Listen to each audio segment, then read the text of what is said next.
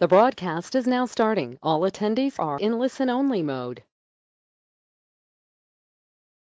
Herzlich willkommen zu unserem neuen Webinar Schutz einer .NET-Anwendung. Mein Name ist Ege Spiegelhalter und ich freue mich, dass Sie heute dabei sind. Jeden Monat erhalten Sie von uns wertvolle Informationen, technischen Tipps und Erfolgsgeschichten, die Ihnen helfen, Softwareschutz, Lizenzierung und Security in Ihren Produkten und Lösungen zu optimieren.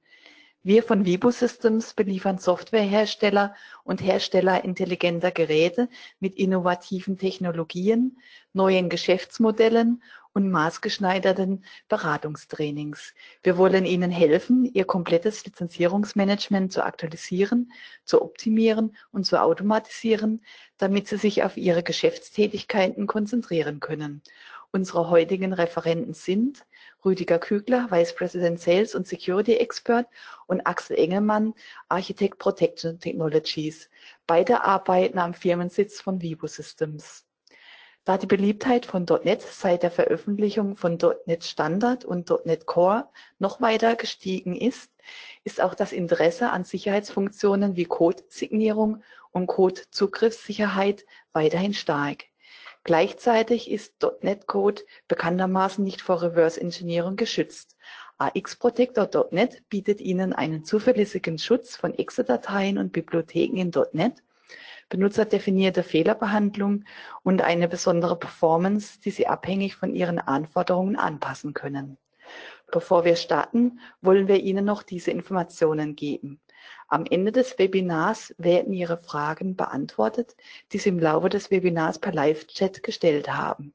Wie gewohnt wird das Webinar aufgezeichnet und Sie können es sich nochmals anhören, sobald wir Ihnen den Link geschickt haben.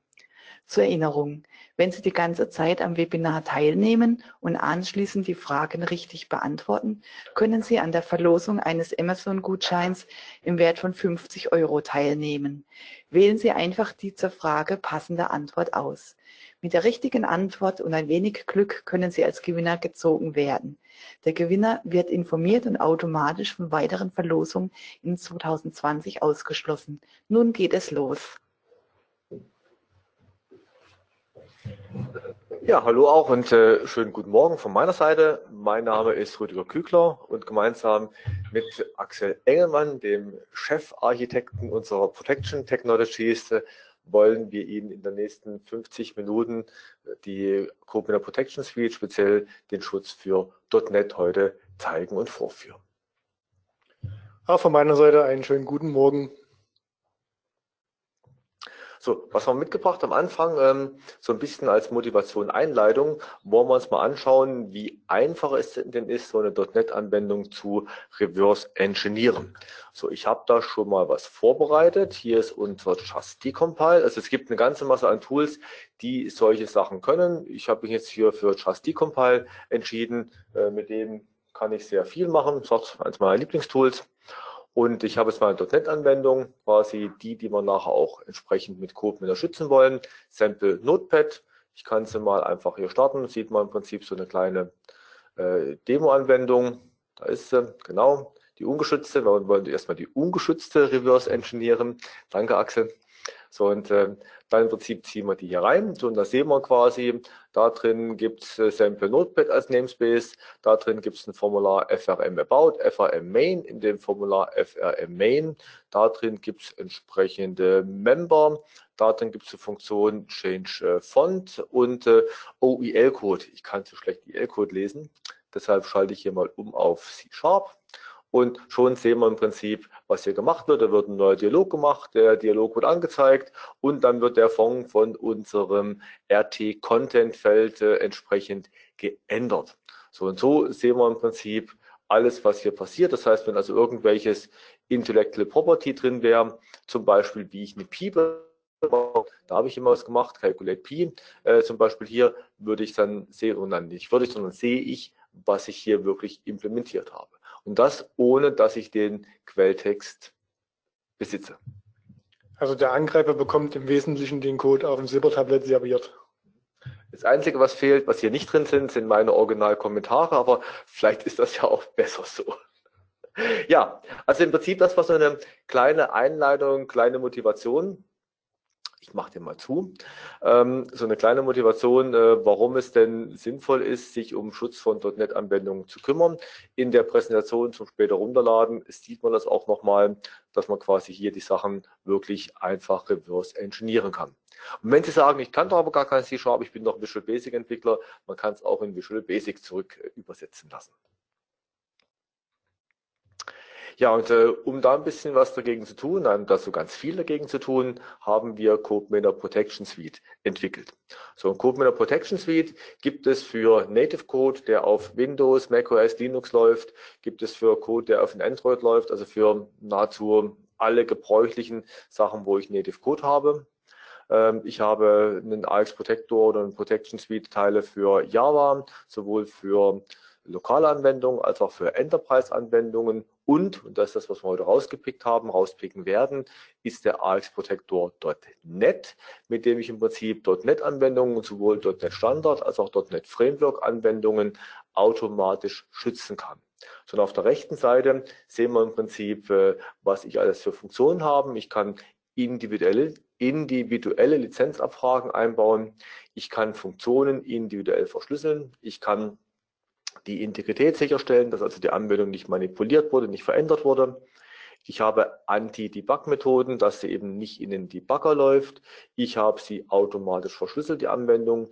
Ich habe automatische Lizenzprüfungen, die ganz automatisch eingefügt werden.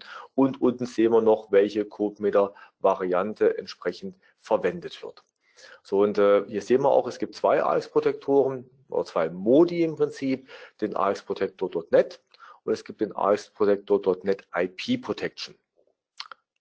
Auf den AX Protector.net IP Protection kommen wir ganz zum Schluss. Das ist die Möglichkeit, wenn ich nur Schutz gegen Reverse Engineering machen will, aber keine Lizenzierung mit CodeMeter benötige, zum Beispiel für kostenfreie Versionen, die ich einfach einen Viewer, die ich runterladen lassen möchte. Oder ich habe meine eigene Lizenzierung implementiert, die ich aus historischen Gründen nicht so schnell umstellen kann. Und für eine gewisse Übergangsphase möchte ich zwar schon mit CodeMiner verschlüsseln, aber noch meine alte Lizenzierung weiter, weiter ähm, betreiben. Dafür könnte ich auch den ARX Protector IP Protection verwenden. Und wie gesagt, hier nur reiner Schutz, keine Lizenzierung.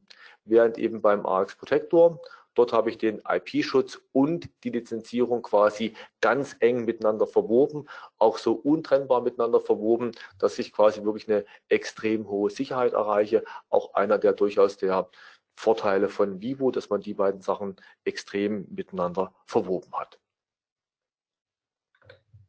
So, schauen wir uns mal an. Äh, als erster Anwendungsfall, ich möchte ein einzelnes Assembly, wir nehmen es mal eine Exe, könnte aber genauso gut auch eine DLL sein. Ich möchte ein einzelnes Assembly schützen und dazu haben wir mal aufgebaut, wie denn der AX Protector prinzipiell funktioniert. Axel, vielleicht kannst du das erklären. Genau, den Part übernehme ich mal am besten. Und zwar sehen wir hier exemplarisch in einer sehr schönen Darstellung, ähm, wie ein .NET Assembly im Wesentlichen aufgebaut ist. Wir haben das hier ziemlich abstrakt dargestellt. Es ist bei jedem .NET Assembly mehr oder weniger eine Header-Sektion oben vorhanden, die grob das Assembly beschreibt. Im Wesentlichen sind aber die Code- und Resource-Sektionen für unser heutiges Webinar relevant.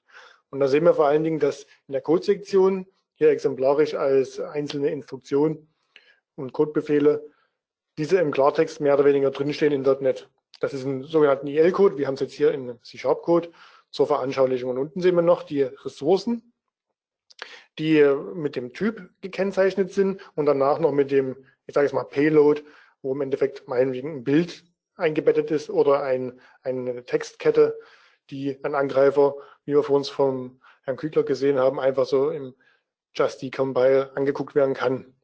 Der AX Protector kann jetzt auf dieses .NET Assembly angewendet werden unter Angabe von Firmencode, Product Code und von Ihnen wählbaren äh, Verschlüsselungsoptionen. Und er wandelt dieses Assembly in ein geschütztes um. Dabei bleibt der Header gleich. Allerdings sieht man jetzt schon ganz gut, dass die einzelnen Methoden jetzt nicht mehr im Klartext vorhanden sind, sondern sie werden mit einem ähm, Standard-Verschlüsselungsalgorithmus verschlüsselt. Der Schlüssel dafür ist in einem geschützten Container abgelegt und wir sehen, dass hier die einzelnen Methoden separat verschlüsselt werden. Das haben wir hier mit einem kleinen Schloss vorne gekennzeichnet.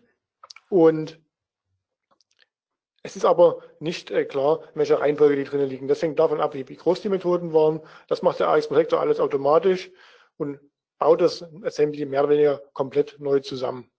Dabei werden die Methoden, wie gesagt, verschlüsselt und wenn man die Option "-ca" einsetzt, auch die Ressourcen.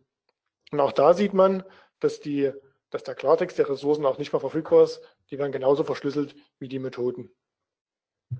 Jetzt äh, sieht es aus wie einzelne Instruktionen, aber wir arbeiten auf Methodenebene. Hast du gesagt, die Instruktionen sind jetzt hier nur ein Symbolbild, richtig? Genau, das ist richtig. Wir nehmen die Klassen auseinander und verschlüsseln dann auf Methodenbasis. Okay, danke.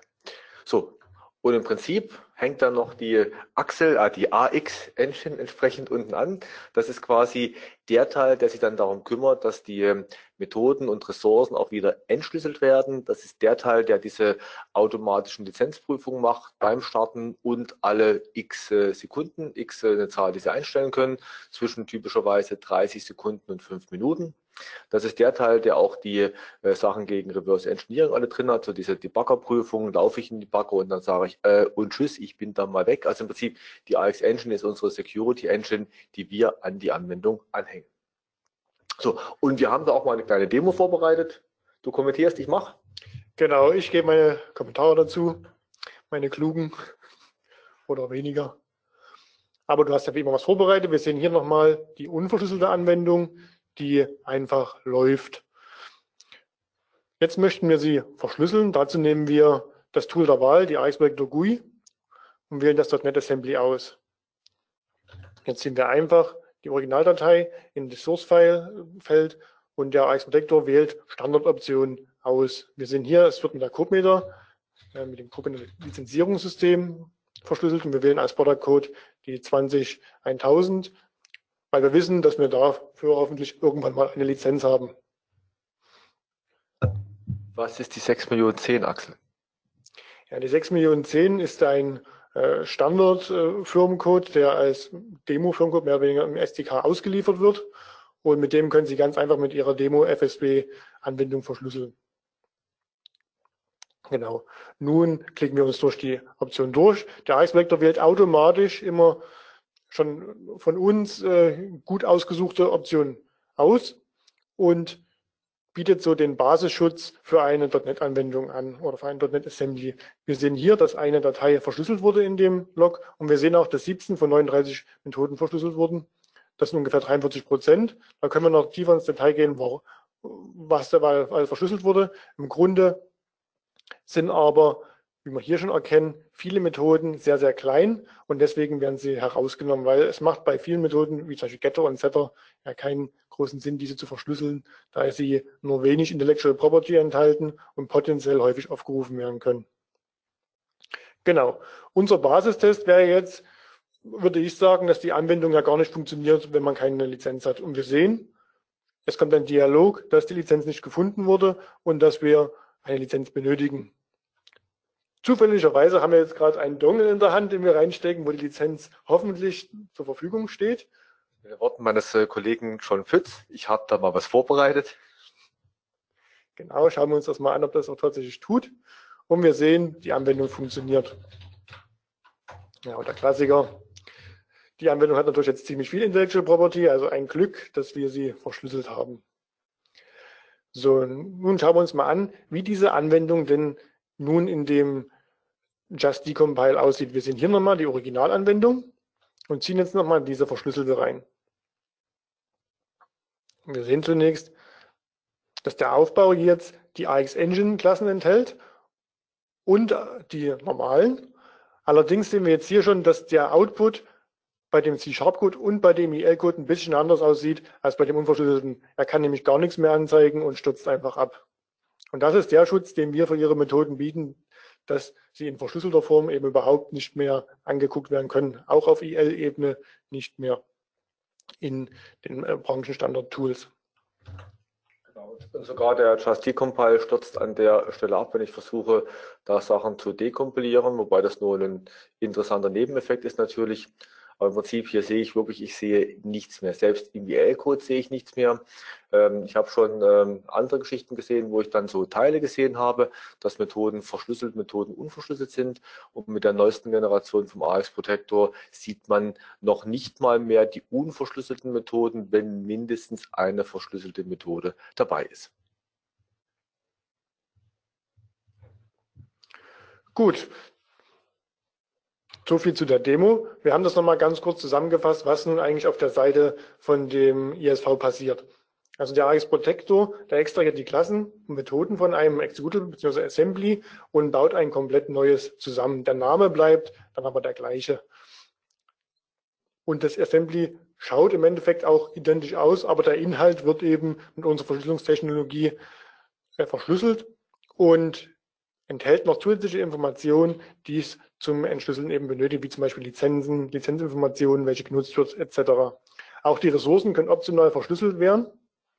Und es ist im Wesentlichen, macht der AX-Projektor nicht bloß eine normale Verschlüsselung der Methoden, sondern er fügt auch noch zusätzliche äh, Sicherheitsprüfungen hinzu, wie zum Beispiel, dass immer wieder geprüft wird, ob ein Debugger läuft, der eigentlich gar nicht erlaubt ist, oder ob die Integrität der AX Engine noch gültig ist, etc. Das wird automatisch durch den AX-Projektor hinzugefügt.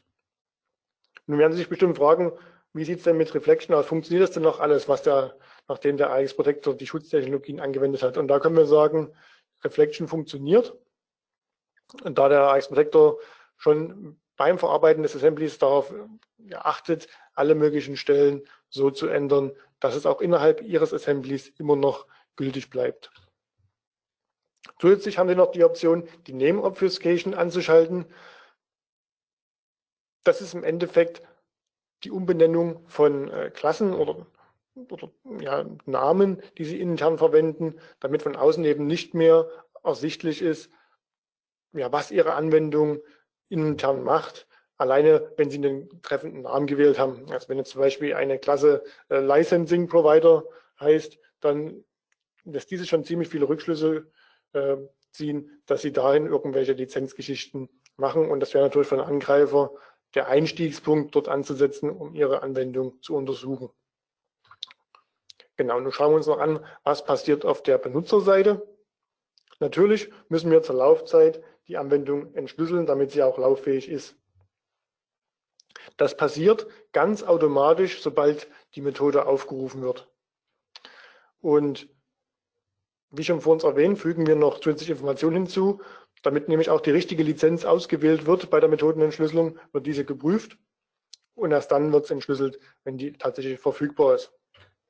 Und natürlich auch mit einem Schlüssel, der aus der Lizenz abgeleitet wird. Das heißt, im Wesentlichen kann man das mit einer On-Demand-Decryption zusammenfassen. Sie werden sich jetzt bestimmt fragen, was passiert denn mit dem IL-Code, der mittendrin ja, genutzt wird, um daraus richtigen Code zu erzeugen. Weil das ist nämlich das, was der JIT-Compiler im Hintergrund beim .NET Framework macht. Und da haben wir eine Technik eingefügt, die direkt nach der JIT-Kompilierung den EL-Code direkt verwirft. Das heißt, er ist nur für eine ganz kleine äh, Zeitspanne in dem Arbeitsspeicher und wird danach sofort verworfen. Also das Einzigste, was im Speicher bleibt, ist der JIT-kompilierte EL-Code. Und diesen muss man natürlich äh, kann man viel, viel schwieriger reverse engineeren als den EL-Code, zumal man an diesen normalerweise gar nicht richtig rankommt. Wenn Fehler auftreten, dann haben wir mit unserer User Message eine Möglichkeit geschaffen, dass Sie flexibel darauf reagieren können. Sie können dann ein User Message Interface nutzen. Darauf werden wir aber auch später noch im Detail nochmal eingehen. Genau. So, und so sieht man jetzt mal, wenn das Ganze verschlüsselt ist. Das heißt, ich sehe im Prinzip äh, nicht mehr wirklich viel. Der äh, Trustee-Compile zeigt mir nichts mehr an, stürzt ab. Und ähm, was ich hier mal noch eingeschaltet habe, ist die Name Obfuscation. Das heißt, das haben wir jetzt vorhin in unserem Live-Beispiel nicht angeschaltet gehabt. Das heißt, wir sehen hier, dass entsprechend äh, Namen äh, von äh, Members und von äh, Methoden entsprechend hier verschlüsselt sind und damit quasi als ein unlesbares Zeichen im Prinzip dargestellt werden. Genau. Sie werden sich das bestimmt fragen, bei all diesen Schritten, die wir hier durchführen, wie sieht es denn mit der Performance von dem ganzen Reichsprotektor aus? Kannst du dazu was sagen, Rüdiger? Ja, und, äh, ich denke da so ein Jahr zurück und vor einem Jahr habe ich die Aussage gemacht, ähm, es sind vor allen Dingen kleine Funktionen, die ich in der Schleife ganz oft aufrufe. Und wenn ich die eine Million Mal aufrufe, dann habe ich so bis zu drei bis sieben Sekunden Versatz, weil wir im Prinzip äh, drei bis sieben Mikrosekunden benötigen, mehr benötigen als original, um ähm, eine Funktion auszuführen.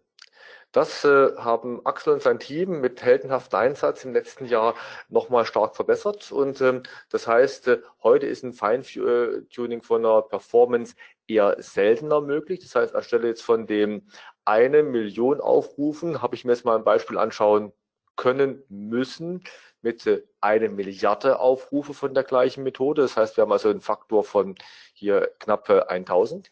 So, was wir im Prinzip hier sehen, auf der einen Seite die ungestützte Anwendung, die brauchte, um in dem Fall, es war eine Kalkulationsrechnung, Näherungsrechnung, um Pi zu berechnen. Und wenn ich da im Prinzip auf neun Stellen genau berechnen will, habe ich genau die eine Milliarde Durchläufe und der brauchte 147 Millisekunden, also 147 Sekunden. Hätte man auch schöner ausgeben können. Es war ein einfaches Beispiel. Und die geschützte Anwendung braucht 152 äh, Sekunden.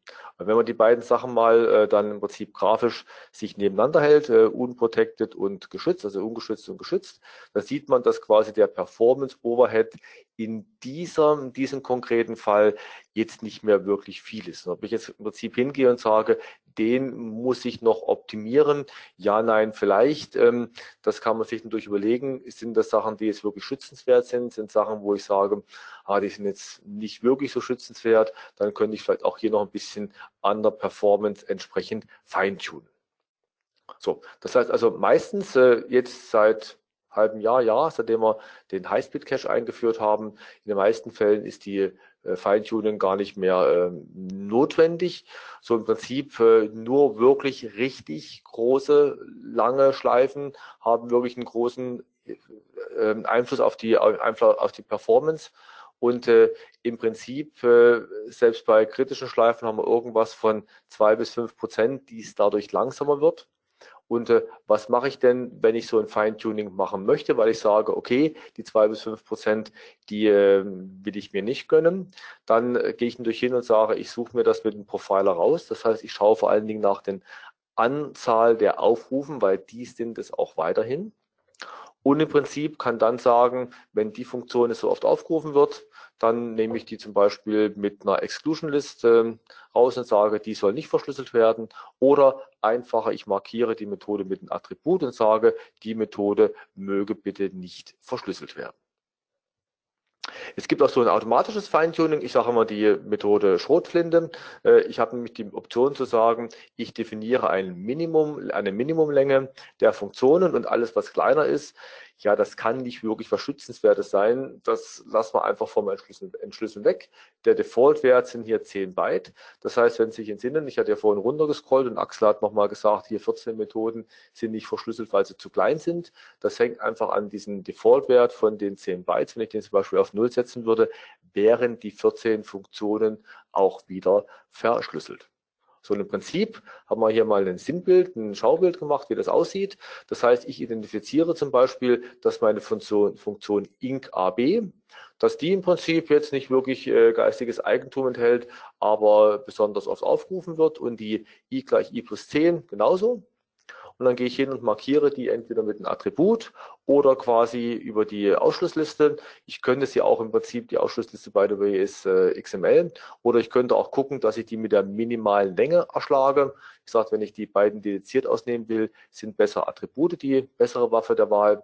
Ich könnte nämlich auch über Refactoren die Methode mal irgendwann umbenennen. So ein Attribut klebt ja an der Methode dran, während wenn ich die über der Ausschlussliste quasi definiere und ich refactore und die Methode umbenenne, dann habe ich vielleicht noch die alte Ausschlussliste mit dem neuen Namen, matcht nicht mehr, bisschen blöd. Deshalb bin ich so Fan von den Attributen, die sind einfach robuster.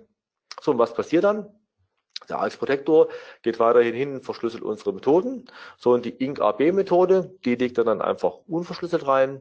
Dann geht es entsprechend weiter mit den restlichen Methoden, die er verschlüsseln kann. Unsere i gleich i plus 10 hängt er auch unverschlüsselt rein.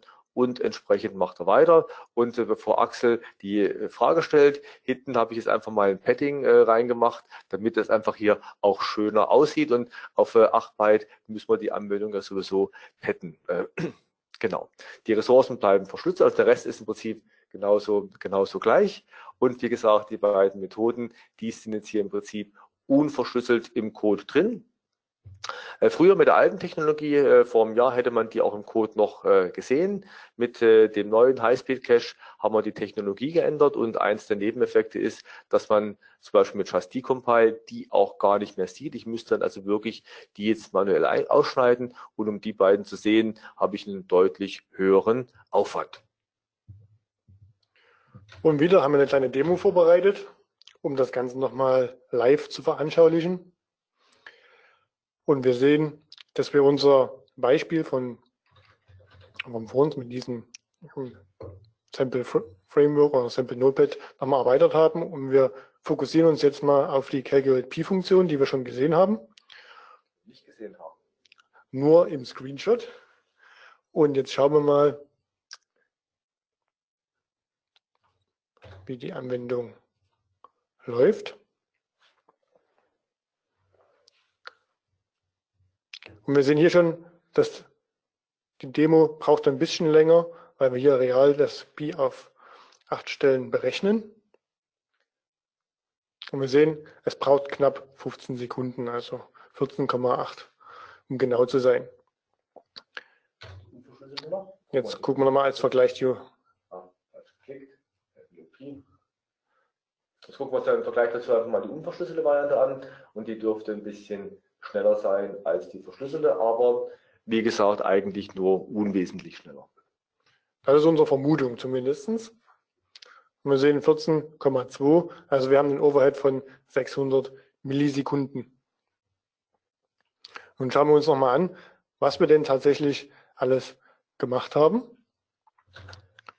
Ich würde auch vorher, bevor wir das äh, ausschließen, nochmal die verschlüsselte Anwendung noch einmal mit den acht Stellen berechnen lassen, noch ein zweites Mal. Äh, wir hatten nämlich vorhin das Attribut, glaube ich, noch in der Anwendung drin von unserem Test heute Morgen, Axel. Das heißt, also jetzt haben wir das Attribut rausgenommen und haben die, die Variante, bei der alle Funktionen verschlüsselt sind und äh, brauchen dann ja, knapp 15 Millisekunden, also passt. Genau.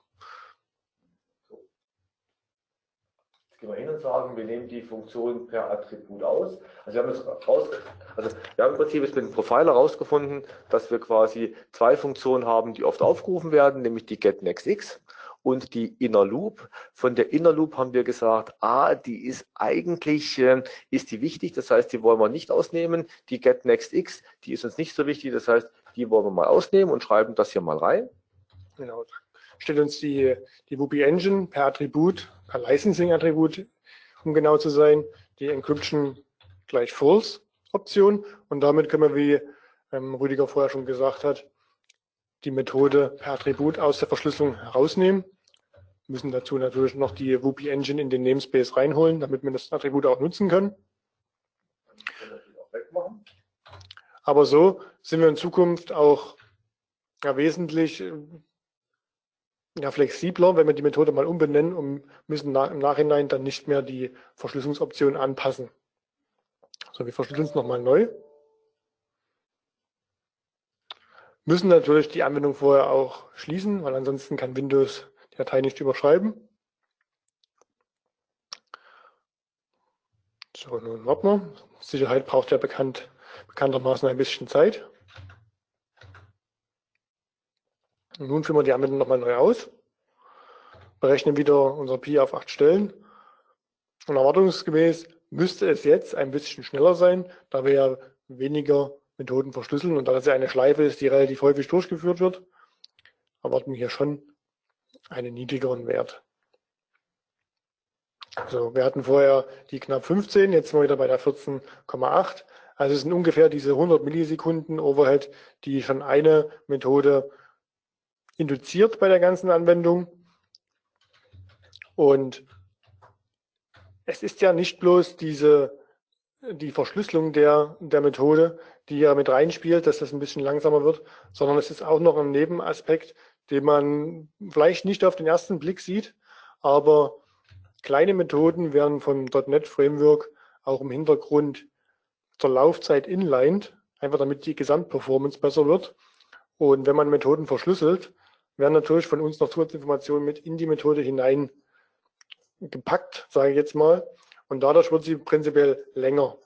Und der .NET Runtime kann in dem Moment, wo sie eine längere Methode erkennt, die einen gewissen Schwellwert überschreitet, auch nicht mehr ein Inlining durchführen. Und insofern sehen wir jetzt hier nochmal, wo die Methode verschlüsselt wurde, ist sie deutlich langsamer, als wenn wir sie nicht verschlüsseln, weil dann einerseits die Entschlüsselung nicht mehr stattfindet und andererseits aber, was Sie wahrscheinlich in größeren Projekten auch mehr feststellen werden, dass das Inlining wirklich eine wesentliche Rolle spielt, um eine größere Performance zu erzielen. Im Prinzip, weil du gerade sagst, deutlich langsamer. Also wir reden jetzt also hier von äh, etwa 0,8 Sekunden bei eine Milliarde Aufrufen. Also wir reden hier von schon Zahlen, die extrem klein sind. Und wir sehen ja im Prinzip, ich muss hier klicken und warte im Prinzip ein paar Sekunden, bis das Ergebnis da ist. Und äh, ob ich da jetzt 0,8 länger oder weniger warte, ist in vielen Anwendungsfällen eigentlich egal. Also diese Aussage mit dem, eigentlich muss ich kein Feintuning machen, aber wenn ich es dann doch machen möchte, weil ich die letzten Prozent noch rauskitzeln möchte, dann quasi sehen wir das genau hier. Und äh, wir hatten vorhin zwar das Attribut wieder rausgenommen, aber ich habe vergessen, zu verschlüsseln. Das heißt, das ist jetzt der Wert, also die 15,7 ist in dem Fall jetzt der Wert, wenn ich ähm, alles verschlüsselt habe. Der 14,9 ist der Wert, wenn die Funktion nicht, nicht verschlüsselt ist und 14,2 ist der Wert gewesen, wenn alles, die ganze Anwendung unverschlüsselt ist. Das heißt, wir sehen also hier äh, 14,2 unverschlüsselt, äh, mit Optimierung 14,9 und ohne Optimierung 15,7. Jetzt kann man sich überlegen, ob man dann diese Optimierung an der Stelle braucht oder ob man sagt, äh, ich äh, kann damit leben, die Anwendung ist soweit ganz in Ordnung.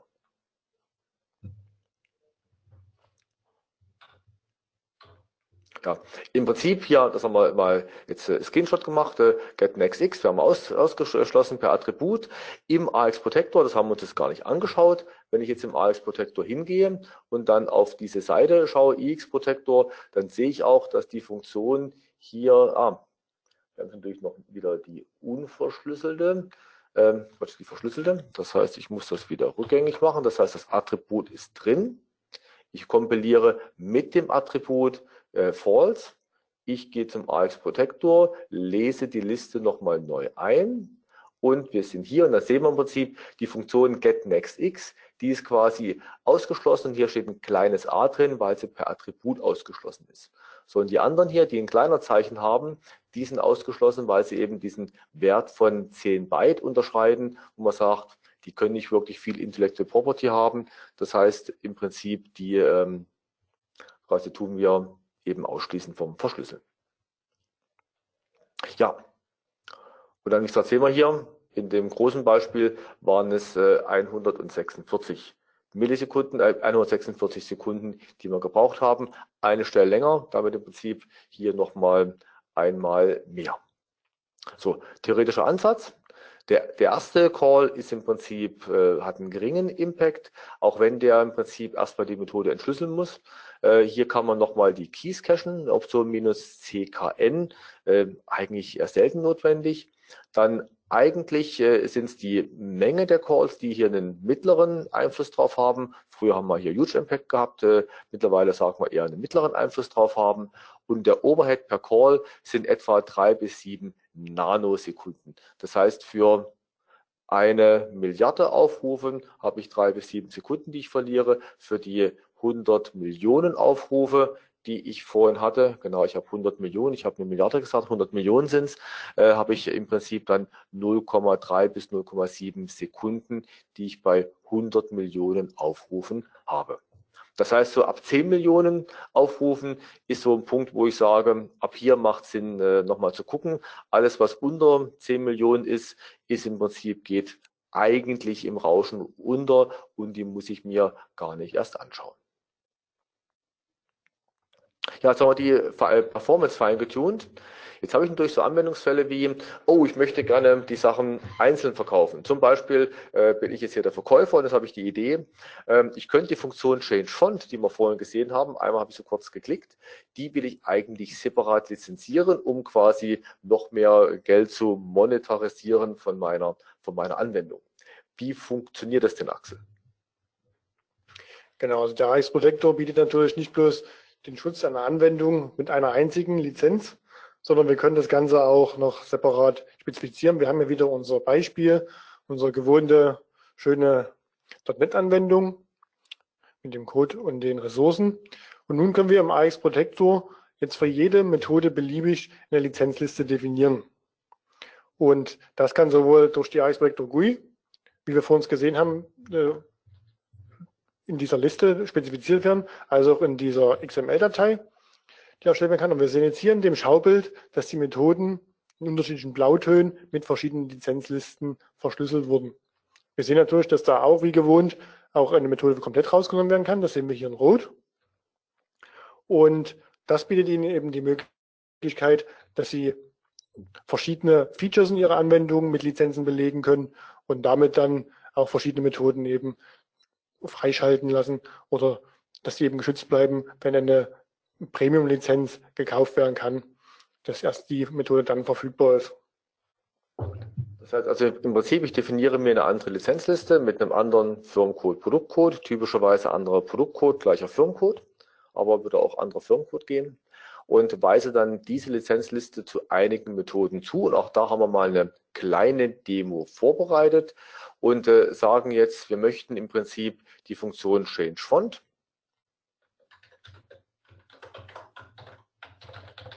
Da ist sie, ja, da ist sie noch nicht, die Trigger. Da ist der Aufruf und hier ist sie. Und die Funktion Change Font, die möchten wir quasi entsprechend mit einer anderen Lizenzliste definieren, nämlich mit der Lizenzliste 1 zum Beispiel. Und da gehe ich jetzt hin, nehme das Attribut Licensing und sage License List ist gleich 1. Ich könnte das auch in der grafischen Oberfläche vom Ice Protector setzen, aber auch hier gilt natürlich, äh, wie vorhin schon bei den Methoden, die ich ausnehme, besser ich mache das als Attribut im Code, weil dann kann ich auch eben refactoren und äh, die Methode irgendwann umbenennen. Jetzt lade ich nochmal hier die Liste mir entsprechend erneut ein.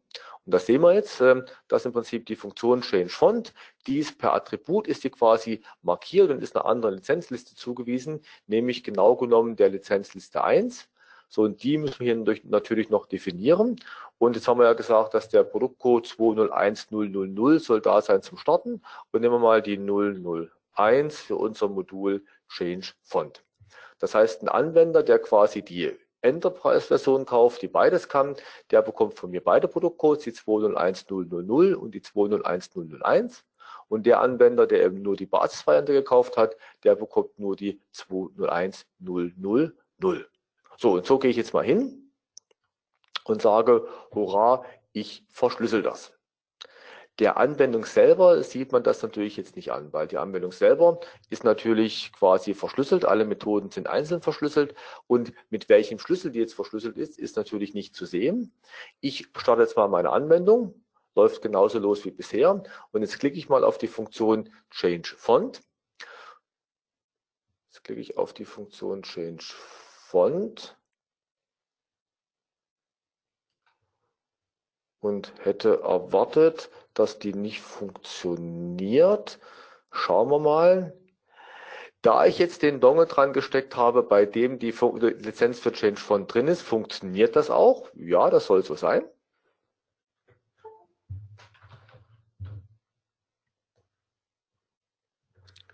Noch können wir uns sicher sein, dass alles funktioniert. Schauen wir mal, ob es auch geht, wenn die Lizenz nicht da ist. Beziehungsweise ob es auch nicht geht, wenn die Lizenz nicht da ist. Jetzt haben wir einen Dongle dran stecken, der nur die Basislizenz enthält und nicht die Change Font Lizenz. Also Anwendung startet. Und quasi hier beim Klicken auf die Methode Change Font, dann kommt die Meldung, keine Lizenz gefunden. Die kommt jetzt aus der User Message. Das schauen wir uns auch nachher noch an, wie man das Fehlerhandling konfigurieren kann. Jetzt kommt hier die Meldung, keine Lizenz gefunden, die ich natürlich auch noch anpassen kann. Und ähm, es geht nicht weiter. Und das ist nicht die Frage, was äh, will ich denn als Hersteller, was wollen Sie als Hersteller für ein Verhalten haben, wenn ich jetzt hier da geklickt habe. So, und da im Prinzip wiederholen bringt ja nichts. So, und was erwarten Sie bei Abbrechen? So, und der Default-Fall ist, wir wissen ja nicht, was jetzt nicht ausgeführt werden konnte, deshalb beenden wir mal die Anwendung. So, und das ist natürlich vielleicht nicht das, was Sie wollen. Und da gibt es verschiedene Strategien, wie man das jetzt entsprechend abfangen kann. Also eine, die zum Beispiel ich gerne mache, ist zu sagen, ich schaue mir an, wo denn solche Funktionen aufgerufen werden. Und bevor ich die aufrufe, prüfe ich denn, ob die Lizenz da ist. Und da haben wir im Prinzip eine High-Level-Funktion, if Whoopi Engine, äh, Punkt, äh, Whoopi, Punkt, check License von License List 1. Das heißt im Prinzip, hier kann ich auch schon fest codieren, welche License List, nämlich die, die ich ja auch per Attribut an meiner Funktion Change von dran gehängt habe, denn geprüft werden soll. Das heißt, selbst wenn ich also dann mal im AX, Protect, AX Protector ändere und sage, das soll was anderes sein, dann geht es trotzdem noch. So, und dann rufe ich Change Font aus und äh, else, wenn das nicht der Fall ist, nicht elseless, sondern else, else, dann machen wir schnöde Messagebox, äh, Messagebox.show und da gehen wir hin und sagen äh, License not found und äh, geben dem noch eine Caption License Error und gehen dahin, ups, gehen dahin und sage noch, ich möchte da ein, einen Message-Button haben, messagebox-buttons.ok und ich möchte da noch messagebox-item.error. Eigentlich will ich nur das eigene Error haben, aber ich muss den Button setzen. So, im Prinzip, solange ich unverschlüsselt habe, äh, wird ja keine Prüfung ausgeführt. Das heißt, diese WUPI-Funktion ist nochmal eine Dummy-Funktion, die erst mit der Verschlüsselung ja wirklich scharf geschalten wird, weil erst dann ist die 1 definiert, was die 1 bedeuten soll. Und wenn ich jetzt im Prinzip hier die unverschlüsselte Anwendung nehme, dann laufen natürlich alle Sachen. Und jetzt gehe ich hin und sage, ich verschlüssel die Anwendung mal, Protect Now.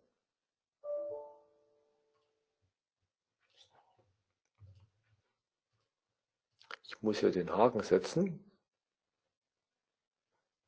So, äh, dann Protect Now, dann kann ich die Anwendung starten. Ich klicke hier auf Change Font. Jetzt kommt die Abfrage License not found und ich rufe die Funktion gar nicht, nicht, gar nicht auf, sondern da kommt im Prinzip die Fehlermeldung License not found. So, das ist im Prinzip eine Strategie, die ich fahren kann. Die andere Strategie ist ein Exception Handling, dass ich sage, ich mache da einen Try und Error, dass ich quasi die Abfrage gar nicht mache, sondern ich mache im Prinzip einen Try-Block um mein Change Font und ich mache ein Catch, äh, Catch Whoopi Exception X und äh, ups, so und Messagebox Show License Not Found. Machen wir das jetzt mal billig. Äh, slash r slash n. Habe ich es richtig rumgemacht? rn oder nr? Das kann ich mir nie merken. rn ist gut, äh, sagt Axel, der Experte. Brauche ja auch einen Experten. Der Expertenmeinung dazu. x.message. Äh, so, Licensing Error und not found. Ich kompiliere neu. Wunderbar. Und äh, was ich jetzt an der Stelle machen kann, machen muss, ich gehe in die Runtime Settings bei Advanced und sage, das Terminate Host Application, die soll quasi nicht beendet werden, die Anwendung. Das heißt im, im Fehlerfall und mache OK. Das heißt, wir sagen ihm jetzt, er möge bitte in dem Fall eine Exception werfen. So, und gehe hin, View, äh, Change Font.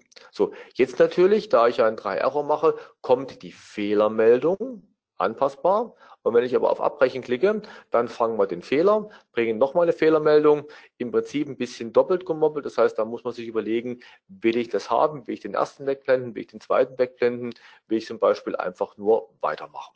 So und so im Prinzip kann ich das Ganze mit Error Handling entsprechend erledigen. Und die dritte Möglichkeit, die ich kurz anreißen will, äh, ist, ich kann quasi in die Initialize-Funktion oder nach der Initialize-Funktion könnte ich im Prinzip sagen, dass mein äh, mViewFont.enabled ist gleich äh, whoopi.whoopi WUPI.checkLicense, CheckLicense von License List 1. Das heißt im Prinzip, ich prüfe beim Starten, ob denn die Lizenz überhaupt da ist. Wie gesagt, beim äh, unverschlüsselten ist natürlich quasi immer alles da. Und das heißt, wenn ich jetzt hier hingehe, ich muss natürlich neu verschlüsseln.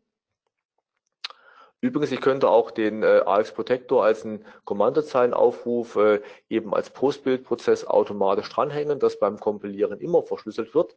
Mache ich jetzt nicht, rufe mal automatisch ja, von Hand auf. So im Prinzip, wenn ich jetzt hier hinklicke und dann die Lizenz nicht da ist, dann sehen wir auch, dass Change Font grau ist und damit schon gar nicht mehr geklickt werden kann. Und Gegenbeweis, Ich stecke jetzt den Dongle rein, in dem beide Lizenzen quasi sind, starte und dann werden wir sehen, dass der Change Font Button jetzt äh, da ist und entsprechend aufgerufen werden kann. Und so, das sind die Optionen, mit denen ich im Prinzip jetzt hier so einen modularen Schutz da bei mir einbauen kann. Genau, also wir sehen, wir können die Anwendung auf beliebige Art und Weise ähm, schützen und auch die, die Fehlerfälle abfangen. Der höchste Schutz ist natürlich, wenn Sie viele verschiedene License Lists in Ihrer Anwendung verwenden und auch verschiedene Optionen, die nicht häufig verfügbar sind, auch mit verschiedenen License Lists ausstatten. Weil wenn Sachen immer wieder gleich aufgerufen werden, die mit unterschiedlichen License Lists zu machen, das kann man machen, aber am effektivsten ist, wenn die Funktionalität nicht am Block aufgerufen wird, sondern für verschiedene äh, Programmteile verschiedene License Lists zu verwenden. Wie schon bereits von, von Rüdiger angemerkt, kann es per Attribut gekennzeichnet werden, was am flexibelsten ist, oder eben über die XML-Konfiguration.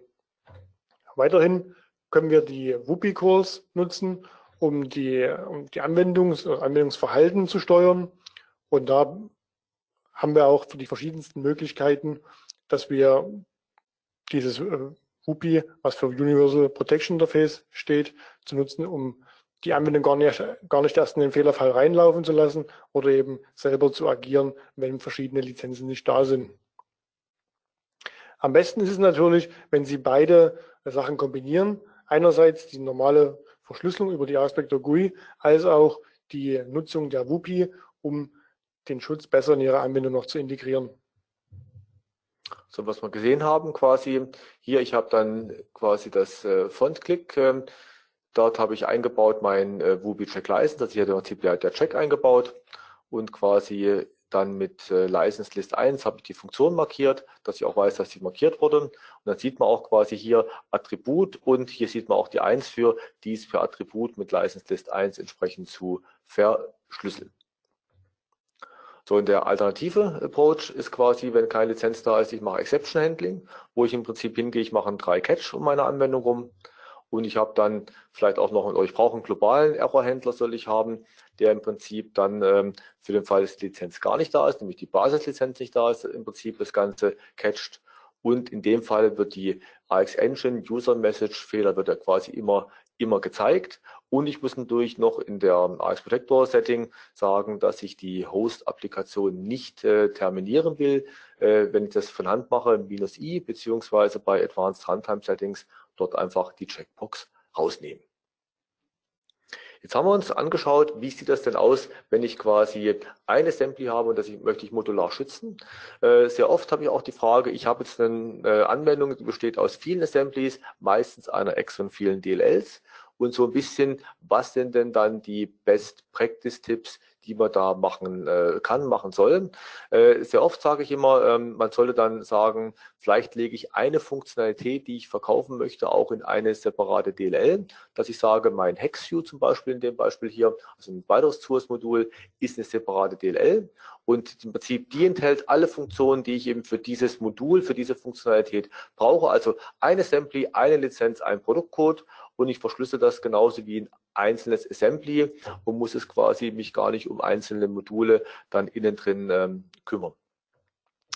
Ich kann natürlich äh, geschützte und äh, ungeschützte Assemblies miteinander auch mischen, ist überhaupt kein Problem. Und ähm, der, das Error-Handling mache ich entweder in der Exe oder in der DLL. Ist auch, wie gesagt, für mich hier kein Problem. Und äh, ich sollte im Prinzip ähm, jeden Entry Point, den ich aufrufen kann, könnte ich zum Beispiel unverschlüsselt machen und sagen, ich prüfe die Lizenz quasi zuerst und gebe dann eine Fehlermeldung an die aufrufende Exe zurück. Oder eben die Bibliothek, was wir vorhin gesehen haben mit den Error, mit den Exception Handling, wirft eine Exception und äh, quasi ich fange die Exception in dem Executable. So, oder eben das Executable weiß, welche Bibliothek ich aufrufen will und weiß, welchen Firmencode, Produktcode ich dort brauche und im Prinzip prüft das, bevor der Firmencode, Produktcode aufgerufen wird, ist natürlich relativ unflexibel, weil dann nämlich das Wissen, welchen Firmencode, Produktcode brauche ich denn, muss die Exe wissen und muss die DLL wissen. Ich muss das beides synchron halten. Deshalb würde ich einen der ersten beiden Methoden, nämlich im Prinzip die äh, DLL prüft selber oder äh, ich mache da das Exception Handling, also im Prinzip nur die DLL weiß, mit was für einem Firmencode, Produktcode sie verschlüsselt ist, würde ich persönlich bevorzugen. So, ansonsten verwende ich aber eigentlich die gleiche Technologie, die ich auch bei einem einzelnen Assembly verwende. So, und das ist so der Anwendungsfall, wenn ich als Hersteller sage, ich habe eine Exe und viele DLLs. So, und dann, Axel, haben wir noch einen anderen Anwendungsfall, nämlich den Anwendungsfall, ich habe Plugins, vor allen Dingen in der Musikindustrie ist das Ganze üblich, aber auch in der Automatisierungsindustrie. Das heißt, ich habe also irgendwie eine Host-Anwendung, das könnte ein äh, Riesen von, äh, von Propeller äh, sein, äh, und darin habe ich jetzt verschiedene Plugins, eins von Algorithmix, eins von äh, wen auch immer. Und im Prinzip diese Plugins haben dann unterschiedliche Lizenzierungen. Und Axel, was sind denn hier die Best Practice Tipps? Genau, also da die Plugins vermutlich von verschiedenen Herstellern kommen, bietet sich natürlich an, verschiedene Firmencodes und Products Codes zu verwenden. Also ein Mix aus beiden ist dort möglich und empfehlenswert. Und ja, die Lizenzen können dann untereinander ähm, auch gemischt werden in dem Container. Und am wichtigsten ist aber noch mit zu sagen, dass diese Plugins dann, also dass das Error Handling da in der Bibliothek ein wichtiger Punkt ist, der berücksichtigt werden muss, da natürlich der Host nicht weiß, was für Plugins verwendet werden. Von daher darf eine Error oder ein Fehler nicht an den Host über eine Exception weitergegeben werden. Von daher ist dieses Handling in allen Einsprungspunkten von Ihrem Plugin zu berücksichtigen von den Fehlern, die auftreten können. Und also im Prinzip gehe ich dann hin und sage, ich äh, nehme alle Entry Pointer von der Verschlüsselung aus, damit ich im Prinzip da drin erstmal das loslaufen kann, mache dann da drin einen WUPI Check License, ob denn die Lizenz dafür da ist. Und äh, wenn die entsprechend nicht da ist, dann liefere ich eine sinnvolle Meldung an den Host zurück. Genau, also meistens bieten die Hosts ein Standard oder ein Fehler-Interface zur Verfügung was Sie dann einfach aufrufen können und das nutzen Sie, um dann mehr oder weniger die, die Lizenzfehler, falls eine Lizenz nicht da ist, in den entsprechenden Hostfehler zu mappen und dann kann der Host entsprechend agieren. Okay. Noch ein paar Worte zu, äh, zum Fehlerhandling. Haben, wir haben im Prinzip zwei große Blöcke, die verfügbar sind. Äh, zum einen Inline-Messages. Das heißt, dann haben wir schon mal so eine Art Fehlerbehandlungsroutine liefern wir mit der geschützten Anwendung mit. Ähm, die können Sie über eine INI-Datei entsprechend konfigurieren, wo Sie die Strings angeben können, die Strings in verschiedenen Sprachen angeben können. Sie können dann das Look and Feel an Ihr Corporate Design entsprechend äh, anpassen. Es gibt auch einen Silent-Modus, wo im Prinzip ähm, diese Fehlerbehandlung einfach nur eine Logdatei schreibt und mit einer definierten Antwort, nämlich zum Beispiel ein Retry oder ein Abort, äh, reagiert. Das ist vor allen Dingen dann wichtig, wenn ich halt Anwendungen habe ohne eine grafische Oberfläche. Äh, .NET Standardanwendungen zum Beispiel oder Dienste, die im Hintergrund laufen, die könnte ich nicht irgendwo ein grafisches Fenster entsprechend aufmachen. So, und das ist im Prinzip eine Option, die Inline-Messages zu nutzen. Und die zweite Option ist, Sie können auch eine eigene DLL schreiben und haben dort natürlich Ihre komplett eigene Implementierung mit allem, was Sie an der Stelle machen möchten. Und äh, dort haben wir unser User Message Interface, was im Prinzip genau diese DLL dann aufruft, sodass quasi Sie im Prinzip dort wirklich die Fehlerbehandlung übernehmen können. Ab und zu kommt die Frage, ist das denn nicht sicherheitskritisch bedenklich, äh, dass ich da automatisiert zum Beispiel so einen Retry-Button oder so einen Ignore-Button drücke? Nein, ist es nicht. Weil wir automatisieren ja eigentlich nur äh, den Buttonklick des Anwenders. Und der Buttonklick des Anwenders sollte ja nie dazu führen, dass er meine Lizenzbedingungen durch geschicktes Klicken von irgendwelchen Buttons umgehen kann. So, und wenn Sie zum Beispiel sagen, ich erlaube, dass der Runtime-Check dreimal fehlschlägt, dann kommt eben der Ignore-Button dreimal, dann kann er auch dreimal den Ignore-Button drücken, ob er den manuell drückt oder automatisch drückt, ist dann Wurst, Pillepalle. Und äh, beim vierten Mal kommt im Prinzip dann aber wirklich äh, die Meldung, jetzt geht nur noch Retry und Board und äh, egal was der Automat dann drückt, äh, der Mensch hätte das gleiche drücken können. Das heißt also sicherheitstechnisch ist diese Schnittstelle, öffnet die keine neuen Möglichkeiten für irgendwelche möglichen Hacks. Jetzt haben wir noch zum Schluss ein Thema mit aufgenommen, äh, CodeMeter Protection Suite IP Protection, wo ich ja vorhin sagte, da kommen wir auch nochmal drauf zurück, äh, nämlich was ist das eigentlich? Ich möchte also nur meine Anwendung gegen Reverse Engineering schützen und möchte die quasi gar nicht lizenzieren. Und da haben wir im Prinzip äh, zwei Use Cases uns mitgebracht. Das eine ist der Use Case Free of Charge Application, also im Prinzip eine kostenfreie Applikation, irgendwie einen Viewer, mit dem ich irgendwie meine Dokumente anschauen kann, die ich mit meiner Vollversion erstelle. Und da sage ich, ich würde gerne meine IP schützen. Das heißt, da soll niemand drin sehen, wie ich denn eigentlich so ein Dokument aufbereite zum, zum Anschauen. Das habe ich ganz toll entwickelt und ich möchte nicht, dass meine Konkurrenz dann im Prinzip einen Viewer für meine Dokumente einfach mal so nachbildet, ohne da groß äh, Entwicklungsarbeit reinstecken zu müssen. So und dafür verwendet man einfach die äh, IP-Protection-Variante vom äh, AX Protector. Dort wird die Anwendung verschlüsselt. Der Schlüssel kommt in die Anwendung rein. Das heißt, ich brauche keine Code mit der Runtime.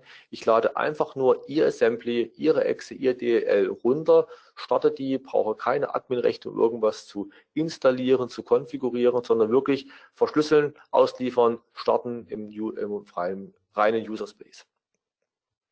Das zweite, ein äh, immer häufiger gefragtes Vertriebsmodell Freemium. Freemium ist so eine Mischung aus freie Version und einer Premium-Version.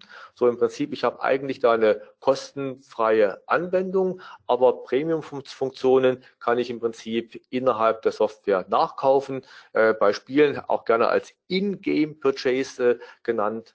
So, und hier im Prinzip gehen wir hin und sagen, wir kombinieren dann die IP Protection mit dem modularen Lizenzierung für unsere Premium-Funktionen.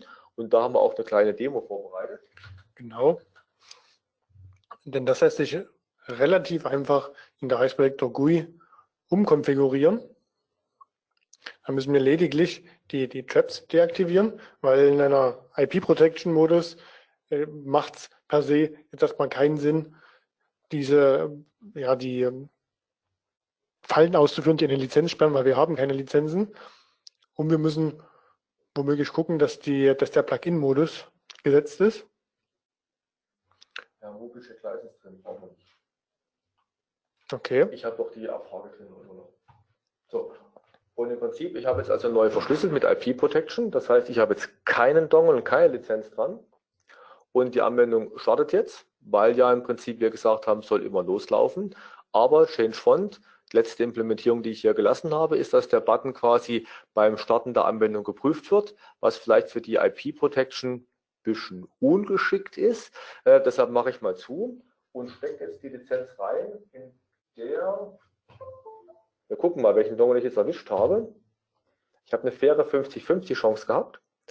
Und äh, das ist jetzt die Lizenz ohne Font.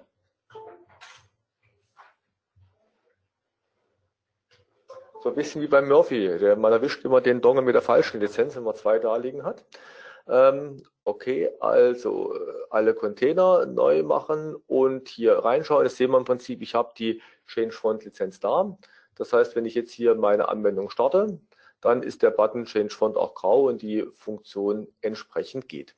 Das heißt, in dem Fall natürlich würde ich jetzt nicht das beim Starten einbauen, sondern würde vielleicht regelmäßig im Hintergrund prüfen, alle Minute, ob die Lizenz da ist, oder würde das im Prinzip den Button gar nicht grau machen, sondern den Klick zulassen und dann prüfen, wenn die Lizenz nicht da wäre. Es ist halt so eine Frage, äh, Button einblenden, ausblenden, grau machen, zulassen den Klick, nicht zulassen, Fehlermeldung bringen. Das sind alles aber Geschichten, wo Sie natürlich äh, genauso viel Fantasie haben wie ich, vielleicht sogar noch ein bisschen mehr und das dann entsprechend Ihrer Wünsche implementieren können. Ja, und ich habe auch schon gesehen, dass der Axel hier schon fleißig äh, Fragen im Chat hat. Äh, dann würde ich sagen, wir sind am Ende von der Demo, aber durch die Fragen im Chat sollte man noch beantworten. Genau, da kamen einige rein und die werden wir jetzt noch versuchen, alle noch abzuarbeiten. Und die anderen werden wir eventuell dann noch äh, per Mail einfach zurückschreiben, die Fragen, wenn wir nicht alle durchgehen können. Ich habe mal eine interessante rausgesucht, und zwar ist ja die Frage, was passiert, wenn man sich im laufenden Prozess an ein geschütztes Assembly dranhängt? Wie verhält es sich da? Ich würde sagen, du bist der Experte, du erklärst das. Äh, meine Meinung ist, dass ähm, ich ja einen ähm, Runtime-Check einschalte, der alle x Sekunden bis fünf Minuten läuft und dass der dann im Prinzip prüft, ob quasi ein Debugger sich nachträglich attached hat und dann zuschlägt. Habe ich recht, Axel? Genau, so sieht es aus, wenn man die zusätzlich die Option minus CAG noch setzt, was die, die Debugger-Prüfung mehr oder weniger beinhaltet, dann wird die Anwendung sich beenden, wenn es einen Debugger erkennt. Also wenn der minus i-Modus gesetzt ist, dann kann es natürlich auch sein, also dann ist ja der Anwendungsfall, dass die Anwendung nicht beendet werden soll, sondern ein Fehler geworfen und dann wird beim nächsten Methodenaufruf einfach ein Fehler geworfen. Im Prinzip ist die Kombination ja aus dem Debugger-Check und im Prinzip der Runtime-Setting, dass ich alle x Sekunden hier im Prinzip prüfe, ob denn die Lizenz noch da ist. Genau. Wenn Sie die Runtime-Check nicht aktivieren, dann wird trotzdem bei einem Methodenaufruf bei gesetzter -CAG-Option die, die Debugger-Prüfung durchgeführt. Ein weiterer Punkt ist, wurde hier gefragt, was für eine Versionsnummer vom AX Protector hier genutzt wurde. Das ist die 1050 meines Wissens ist es die, die letzte äh, Beta, äh, nee, die letzte, die B-Version von der von der 1050, die im, ich glaube, April oder Mai äh, released wurde. Aber die Basisversion ist die 1050. Ja, also im Prinzip, ich habe die CodeMeter STK 7.0b bei mir drauf und die ist ein paar Wochen alt. Also im Prinzip die aktuellste latest Version, natürlich, also die latest Final Version, so wie man das auch bei einer Demo ordentlich machen sollte. Latest and greatest. Genau. So, dann haben wir noch ein paar Fragen, die speziell auf das .NET Core, .NET Standard und Linux-Umfeld abzielen. Und zwar kann der AX Protector auch Assemblies verschlüsseln für Mono und Linux. Das kann er. Und im Speziellen ist dazu sagen, dass das Assembly dann unter der Mono-Runtime ausführbar ist, als auch unter der .NET Core Runtime. Also wir unterstützen den .NET Standard ab 2.0. Wir sind gerade noch im Testen mit 3.0 und 3.1. Allerdings haben wir da äh, positive Ergebnisse. Wenn es da Probleme geben sollte, dann immer nach der ja, aktuellsten Beta auch anfragen in einem Support-Ticket und dann bekommen Sie da auch äh, Rückmeldung, ob das mit der aktuellsten Version, die interner verfügbar ist, funktioniert.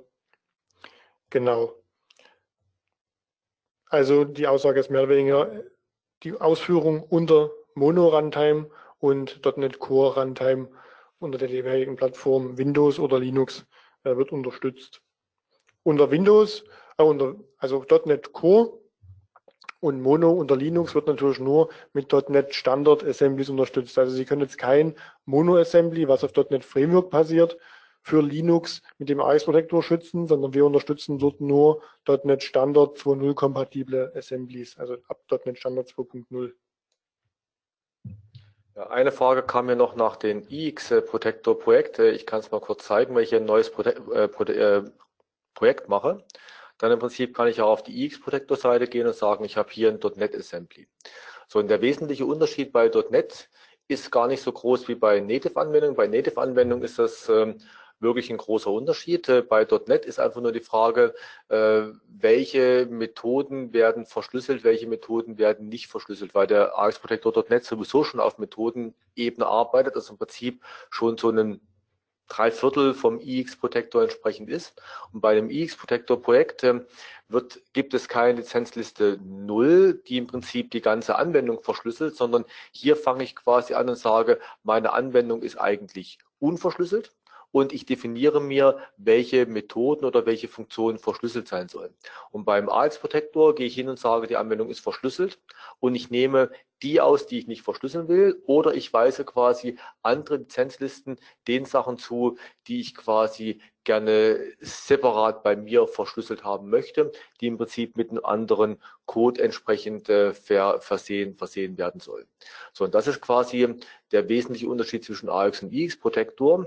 Und äh, durch die Einführung der IP Protection Lizenz ähm, ist so ein bisschen aus technischer Sicht der iX-Protektor überflüssig, weil ich nämlich hingehen kann und sagen kann, wenn mein Anwendungsfall ist, dass die Anwendung starten soll, immer gehen soll, quasi auch dann, wenn die Lizenz nicht da ist und nur gewisse Funktionen lizenziert werden sollen, dann bin ich ja genauso in dem Premium-Fall, äh, Freemium-Fall. Das heißt, ich kann im Prinzip hingehen und kann sagen, ich verschlüssel eigentlich die Basislizenz, nämlich die IP-Protection, wie wir es letzten Demo auch gesehen haben, und äh, pick mir dann die einzelnen Funktionen raus, die ich mit einer Code in der Lizenz äh, quasi versehe. Das heißt also, rein technisch gesehen ist der IP-Protection-Modus im Prinzip ersetzt er den äh, iX Protector und eben ich habe zusätzlich auch noch das Anti-Reverse Engineering gegen oder bei den Funktionen, die im Prinzip immer ausgeführt werden können sollen, auch ohne Lizenz.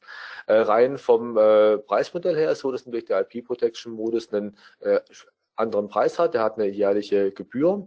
Und äh, natürlich bei dem äh, normalen ähm, Lizenz habe ich ja die Lizenz pro Dongle. Das heißt also hier eventuell eine Entscheidung, wo Sie mit Ihren äh, Mitarbeitern im Vertrieb bei Vivo nochmal äh, nachhaken, sprechen sollten, wenn Sie solche Anwendungsfälle haben, was denn die IP Protection Lizenz entsprechend kostet. Gut, ich habe noch äh, zwei Fragen, die relativ interessant sind. Und zwar ist eine Frage, wie sich denn die die Latenz bei einem geteilten Dongle, also bei einer geteilten Nutzung eines Dongles, beziehungsweise bei einer Nutzung eines Dongles über das VPN auf die Applikationsperformance auswirkt. Das hängt natürlich immer davon ab, wann der Dongle tatsächlich in Benutzung ist. Also wir haben ja vor uns in, der, in dem Webinar äh, kurz erläutert, dass es auch ein Schlüssel-Caching gibt, was mit minus CK ähm, spezifiziert werden kann. Und wir haben ja beim AXprojektor.net auch ein zweistufiges Entschlüsseln von Methoden, beziehungsweise von den verschlüsselten ich sag mal, Daten. Und da ist natürlich bei der ersten Verschlüsselung, wenn der entsprechende Key noch nicht da ist, wird dann tatsächlich das Lizenzierungssystem angefragt. In dem Falle würde dann der Dongle mit der vorherrschenden Latenz, die über einen VPN äh, existiert, natürlich kontaktiert und in dem Moment bleibt dann auch die Entschlüsselung auf dem Client mehr oder weniger stehen, weil er auf die Antwort wartet. Wenn allerdings sich die Methoden eine Lizenzliste teilen, dann ist der Schlüssel bei einem ersten Aufruf dann schon mal entschlüsselt und wenn dann der folgende Aufruf einer Methodenentschlüsselung stattfinden sollte, dann kann schon der gecachte Schlüssel nehmen, entsprechend der Zeit, wie sie angegeben wurde. Insofern wäre dann der Aufruf schneller. Natürlich hängt es auch ein bisschen davon ab, ob Sie zusätzlich eigene API-Aufrufe drin haben und äh, ob Sie sowas wie ein CM-Get Box Contents, was im Prinzip den äh, Dongle komplett ausliest und äh, komplett über die Leitung äh, liefert. Äh, das sind dann, sage ich mal, die Sachen, die performancemäßig vielleicht ein bisschen zu hinterfragen sind, ob man die A so oft braucht und äh, ob äh, die B über so eine Lösung wirklich gehen. Also das heißt, es hängt also wirklich vom konkreten Einzelfall ab. Äh, bei einer AX Protector geschützten Anwendung eher geringe Einflüsse. Wie gesagt, mit der API kann man sich Fälle erzeugen, die vielleicht auch ein bisschen höheren Einfluss haben. Äh, was ich, was mir sofort bei der Frage einfällt, wir haben ja auch unser License Borrowing, gab es auch ein Webinar dazu, dass ich im Prinzip eine Lizenz, also welchem VPN bin und äh, quasi meistens ja dann zu Hause oder unterwegs irgendwo arbeite und in der Firma steht ein Lizenzserver, den ich verwenden will, dann gibt es auch die Möglichkeit, die Lizenz quasi auszuleihen äh, vom Lizenzserver, dass du dann auf meinem lokalen Gerät für eine Stunde, für zwei Stunden, für einen Tag, für sieben Tage, sie geben da das maximale Regelwerk vor, ob ausleihbar, wohin ausleihbar und wie lange ausleihbar. Und der Anwender kann dann die Ausleihe quasi selber, selber antriggern. Und das ist im Prinzip auf jeden Fall eine Möglichkeit, wo ich die Lizenz, äh, die Latenz im VPN komplett wegbekomme. Oder unsere neue Lösung, die Coop mit der Cloud-Lösung, wo ich im Prinzip eine, mit eine Verbindung brauche in die Cloud. Äh, ob ich dann VPN habe, kein VPN habe, ist an der Stelle egal. Ich brauche im Prinzip nur eine direkte Verbindung zur Vivo Cloud und verwende die Lizenz in der Vivo Cloud. Und dann habe ich natürlich hier deutlich geringere Latenzen, da ich nicht erst durch irgendeinen VPN-Tunnel auf irgendwelche internen Server muss. Und äh, die Cloud-Lösung ist bei uns auf neuen Cloud-Technologien aufgebaut worden mit äh, einer deutlich höheren Performance als unser Lizenzserver im LAN, äh, weil natürlich auch hier für, von viel größeren Anwenderzahlen entsprechend ausgegangen wird. Also im Prinzip anstelle von so einer VPN-Lösung ein Ausborgen über VPN und dann lokales Arbeiten oder prinzipiell eine Lösung mit Code mit der Cloud sind auch zwei Alternativen, die es mit dem Feintuning vom AX Protector allerdings äh, nur ganz wenig zu tun haben. So, noch eine letzte Frage und zwar wurde angefragt, was denn Technical Reasons sind, wenn eine Methode ähm, nicht verschlüsselt werden kann. Und grundsätzlich muss man sagen, was für Methoden können überhaupt verschlüsselt werden. Das sind mit der aktuellen HSC-Technologie so gut wie jede Methode. Weil das, was wir früher für, für Einschränkungen hatten, die konnten mit der HSC-Technologie umgangen werden. Allerdings sind Technical Reasons, man muss natürlich jetzt noch mal im Einzelfall gucken, was das äh, genau das Beispiel war, was da angemerkt wurde. Aber grundsätzlich ist es immer so, dass eine Methode, die in einem Dispose oder in einem Finalize, also mehr oder weniger in C++ würde man sagen, ein Destruktor, der aufgerufen wird und vom Garbage Collector dann abgeräumt. Dass solche Methoden vom AX Protector aus logischer Sicht herausgenommen werden, weil man weiß nie so genau, ob nicht schon die AX Engine vorher aufgeräumt wurde. Und von daher sind Technical Reasons solche logischen Verknüpfungen, dass solche Dispose-Methoden nicht verschlüsselt werden, weil eben prinzipiell die AX Engine schon vorher destruiert werden könnte durch den Garbage Collector und dann würde beim Entschlüsseln oder beim Versuch des Entschlüsselns der Dispose-Methode versucht auf die AX Engine drauf zuzugreifen. Das geht aber nicht mehr, weil die schon deinitialisiert wurde und von daher würde es dort einen logischen Konflikt geben. Wie man sowas umgehen kann, ist mehr oder weniger, oder wenn man weiß, dass das tatsächlich nicht der Fall sein kann, dass die AX Engine noch weiter lebt, dann kann man in die den Code der Dispose-Methode oder dieser, ich sag mal, Destruktoren kann man in eine separate Methode auslagern.